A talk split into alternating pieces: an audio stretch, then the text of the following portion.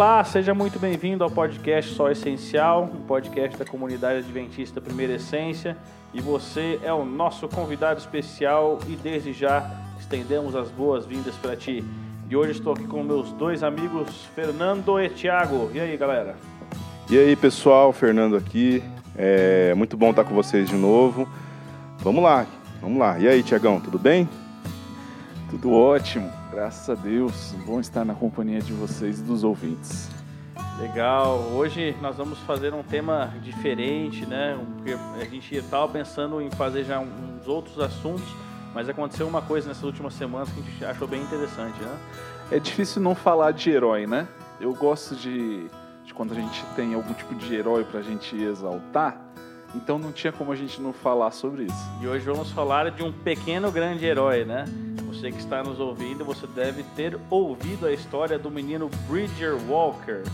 Ele tinha apenas seis anos e ele viu a sua irmã sendo atacada. É, na verdade, um pitbull, né?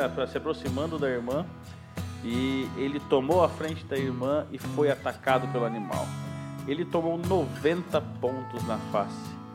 E, mas ele salvou a sua irmã. Quem postou essa história foi a tia deles, a Nick Walker, e ela exaltou né, o, ato de heroísmo da criança. Cara, o que, que vocês fariam no lugar? Não estou perguntando nem se tivessem 6 anos, tá? Estou perguntando hoje. Se tivessem 25 igual o Feira e 23 igual o Thiago. Olha, rapaz, difícil, né? Eu acho que a gente teria uma tendência a tentar salvar a criança, né? Mas a gente sempre fica com aquela, com aquela, aquela, aquele conflito entre você se meter naquilo e acabar sendo é, machucado também, né? Ou você realmente salvar aquela criança que está sendo atacada, né? Mas realmente é, foi um ato heróico, assim, na minha opinião, né? E você, Tiagão, o que, que você faria? É difícil a gente falar o que faria, né, não estando nesse momento. É, na minha cabeça, eu diria que eu tomaria a frente também. Mas existem algumas coisas na quando a gente pensou nesse tema, eu mesmo fiquei tentando é, pensar em situações que eu já vivi disso, né? E houveram vários vários momentos em que eu não fiz o que esse menino fez, entendeu?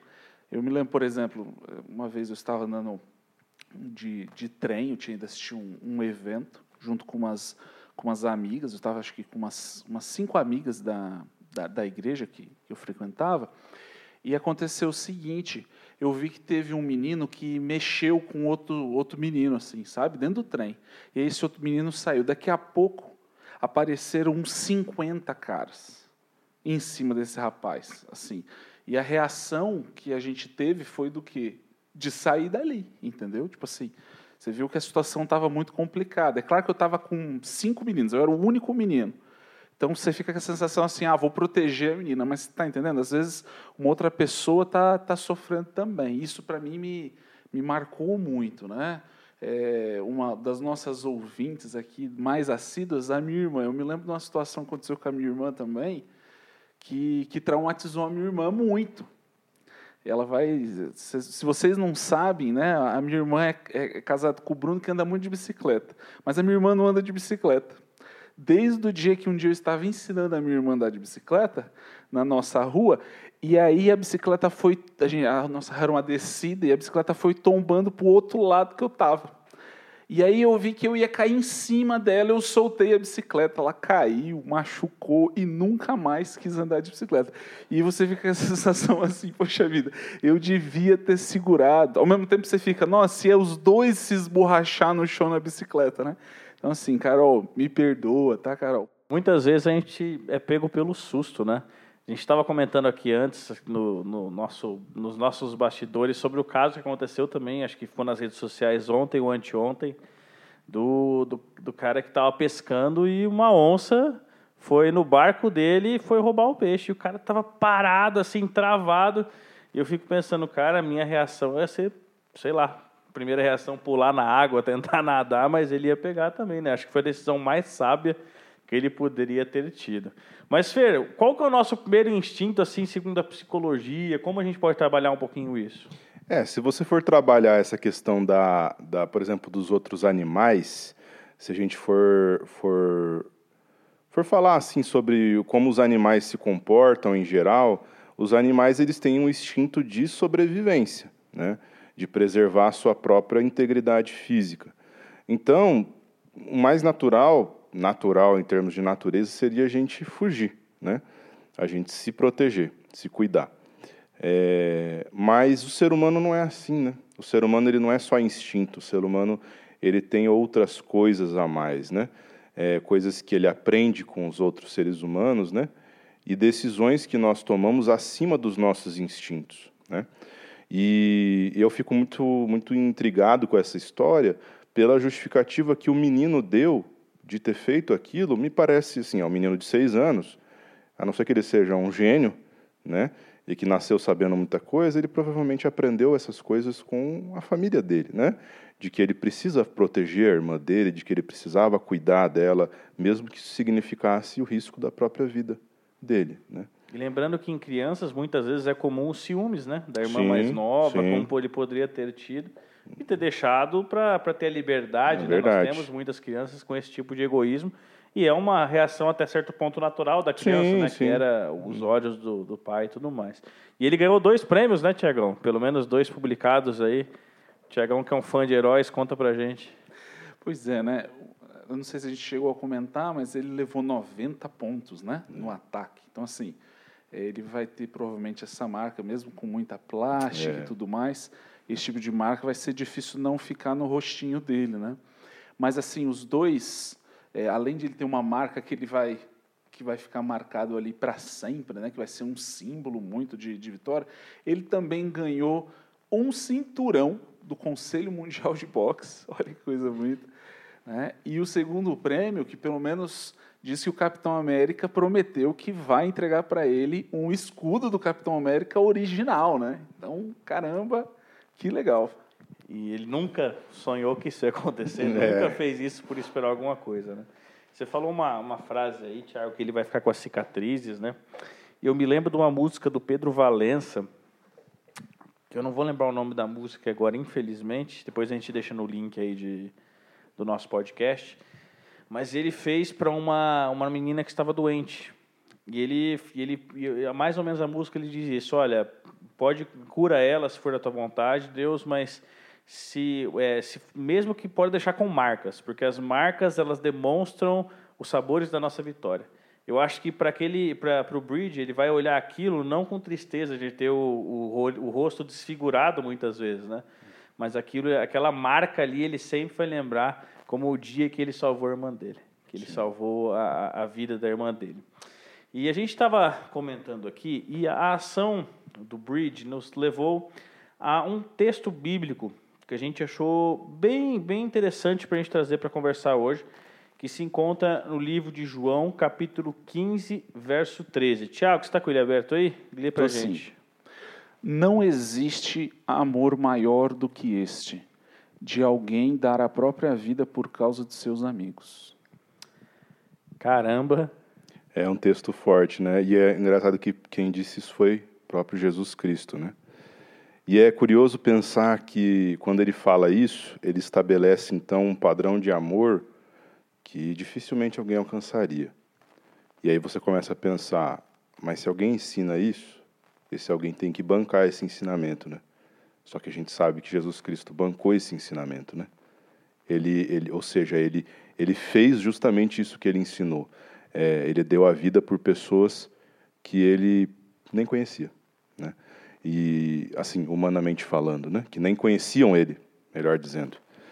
E, e isso nos leva, inclusive, a tem um outro texto que o próprio apóstolo João fala, né? Eu acho que o Tiagão também está com ele aberto, que complementa isso, ou seja, mostra que como Jesus Cristo fez isso, nós também devemos imitar essa mesma atitude de estar disposto a, a dar nossa vida pelos nossos amigos, pelos nossos companheiros. Eu acho que vale a pena a leitura, né, de 1 João 3:16, fala assim: Nisto conhecemos todo o significado do amor.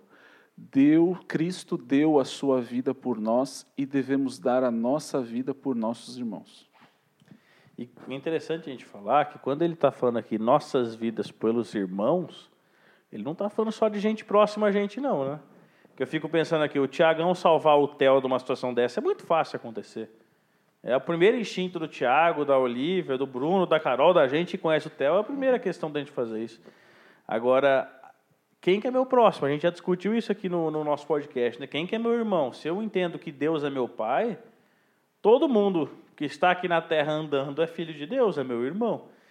E é fácil fazer isso, cara? É fácil doar a nossa vida por alguém? E eu vou até complementar a pergunta. Doar a vida é necessariamente dar a vida física ou, quem sabe, dar um pouquinho do nosso tempo, dar um pouquinho do nosso espaço? O que vocês acham? Eu, eu fico pensando assim que muitas vezes a gente fica pensando em atos de heroísmo como sendo atos pontuais e muito extravagantes, quando na verdade o verdadeiro herói é aquele que faz pequenos atos de autossacrifício todos os dias, né? Por alguém, né? Seja lá quem for.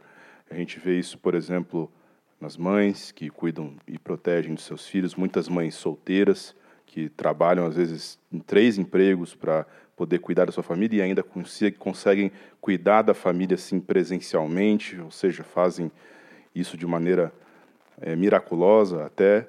Nós vemos isso é, em contextos religiosos, como pessoas como, por exemplo, Martin Luther King, que a gente, quando fala do nome dele, a gente lembra dele sendo assassinado pelo por ter participado de um movimento é, pelas, pelos direitos civis, mas a gente tem que lembrar que ele tem um histórico todo de ter participado, ou seja, ele sacrificou, ele fez pequenos atos de auto-sacrifício ao longo de toda uma vida, até que chegou nesse ato aí é, é, mais, mais popular ou mais visual. Né? Então a gente, eu acho que os atos de heroísmo, né, segundo a nossa concepção, assim refletindo um pouco, eles se dão ao longo de um, um histórico de vida assim de auto sacrifício. É, me chama a atenção porque é, você vê o verso, né, ele compara Cristo que deu a sua vida, né, por nós. E depois ele fala que nós devemos dar as nossas vidas também pelos nossos irmãos. E a gente sempre pensa nesse ponto de dar a vida, assim, eu sei um pouco redundante, mas eu acho que é, é tão válido, porque a gente sempre pensa em dar a vida no, no ato de tirar a vida.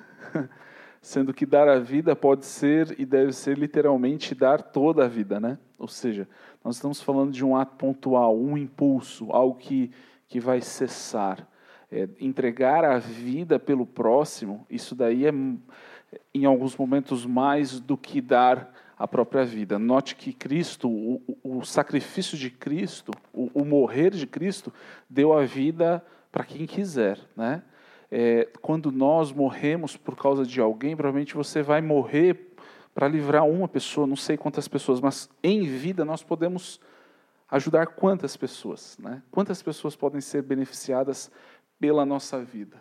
Então, é de se refletir mesmo muito é, o que nós temos feito da vida, né? quais são os, os, pontos. Porque, além da gente pensar no, no, no, ponto da vida como um todo, nós também temos esses pontos de, de alto estresse.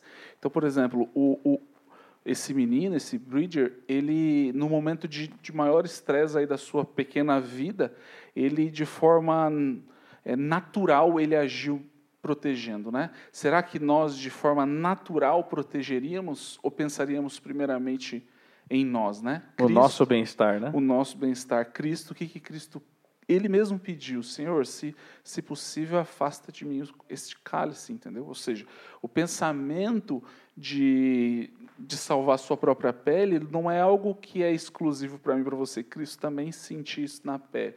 Porém, toda, todo o, o todo seu pensamento, toda a razão pela qual ele veio a esta, este mundo, ele tinha isso de forma muito clara. E no momento de maior estresse da vida de Cristo, ele continuou agindo da forma como deveria agir. Nós, nós não vai acontecer um milagre, não me entendam mal a questão do milagre, mas não vai acontecer algo não natural na nossa vida. Então, no momento de muito estresse, no momento de, de grande tensão, nós vamos agir igual nós somos. É igual quando a gente está nervoso, aconteceu alguma coisa. Se você é uma pessoa que está acostumado a xingar, você vai xingar, você entendeu? Se você é uma pessoa que não, não faz esse tipo de coisa, no momento de estresse você não vai fazer esse tipo de coisa. Dando um exemplo simples, né? Porque eu estou falando, em momentos de estresse nós mostramos o, o interior muito claramente, né? Muitas vezes é muito fácil para a gente fazer o certo por motivações, né? Então eu vou fazer o certo, por exemplo, porque vamos supor que se o menino estivesse na frente aí de uma plateia de 100 pessoas, ele ia ser exaltado por isso, né? Mas é fácil fazer o certo sempre, Fer? Cara, eu acho assim que todo mundo quer fazer o certo, mas a gente nem sempre tá, até estávamos conversando isso mais cedo, mas a gente nem sempre está preparado para encarar as consequências, às vezes, de fazer o certo, entende? Aí você pode parar assim, peraí, é, fazer o certo pode ter consequências ruins para mim? Pode. Né? Então você vê isso é, na vida de Jesus, fazendo o certo é, teve uma consequência. Você vê isso na vida de, do profeta Jeremias, fazer o certo teve uma conse consequências negativas. O profeta Isaías. Você vê isso na, na experiência dos, do, do, de Daniel e dos seus Quase amigos. Quase todos os apóstolos, né? Todos, todos os apóstolos, morreram. praticamente todos, morreram ou foram, de alguma forma, é, afligidos por alguma consequência negativa por estar fazendo certo. É claro que a gente não precisa procurar o conflito, nem o confronto, nem é, se martirizar, como algumas pessoas é, costumam dizer, né? A gente não precisa se martirizar e nem se machucar, é, vamos dizer assim, de maneira deliberada, pensando que o machucado, a dor é, física ou mental, vai produzir uma santidade. Né? Isso seria uma autoflagelação e isso não está na Bíblia. Né? Mas fazer o certo porque é certo porque eu sei que aquilo é o certo, pode trazer para nós e frequentemente trará algumas dificuldades, algumas provações. Por quê? Porque nós vivemos em um contexto, em um mundo que é afetado pelo mal. Né? Então a gente não pode esperar ter uma vida suave, tranquila, fazendo ou seguindo o caminho certo. Obviamente que nós podemos e de fato esperamos a bênção de Deus em todos esses momentos, a presença, o cuidado de Deus mas eu acho que é uma reflexão para a gente ter de será que às vezes nós estamos nos decepcionando com a vida cristã porque nós estamos esperando fazer o certo é, e ao mesmo tempo ter consequências sempre positivas, ser sempre bem recebido, ser sempre é, bem acolhido em todos os ambientes. Não é isso que a história mostra, não é isso que a própria Bíblia diz. Não é isso que o próprio Jesus disse aqui, né? Ele disse, olha, no mundo tereis aflições. Então, mesmo que você estiver fazendo a coisa certa, faça porque é certo. Não porque é necessário você ter ou que você vai receber algo em troca. É, na verdade, esse pensamento que o Fer nos trouxe momentâneo, ele não é um pensamento divino, né? Nós temos que fazer as coisas pensando que não somos deste mundo, que estamos neste mundo, mas esperamos novos céus e nova terra, onde enfim habitará a justiça. Tiagão, palavras finais que você quer deixar com a gente? Eu quero ganhar um escudo do Capitão América. Meus amigos, que Deus abençoe vocês, que nessa semana, seguindo o exemplo de Bridger Walker, nós possamos fazer o certo porque é certo. Não porque ganharemos um cinturão ou ganharemos um escudo do Capitão América, mas porque é a coisa certa a se fazer, custe o que custar. Deus te abençoe, fique com Deus até o próximo podcast. Tchau.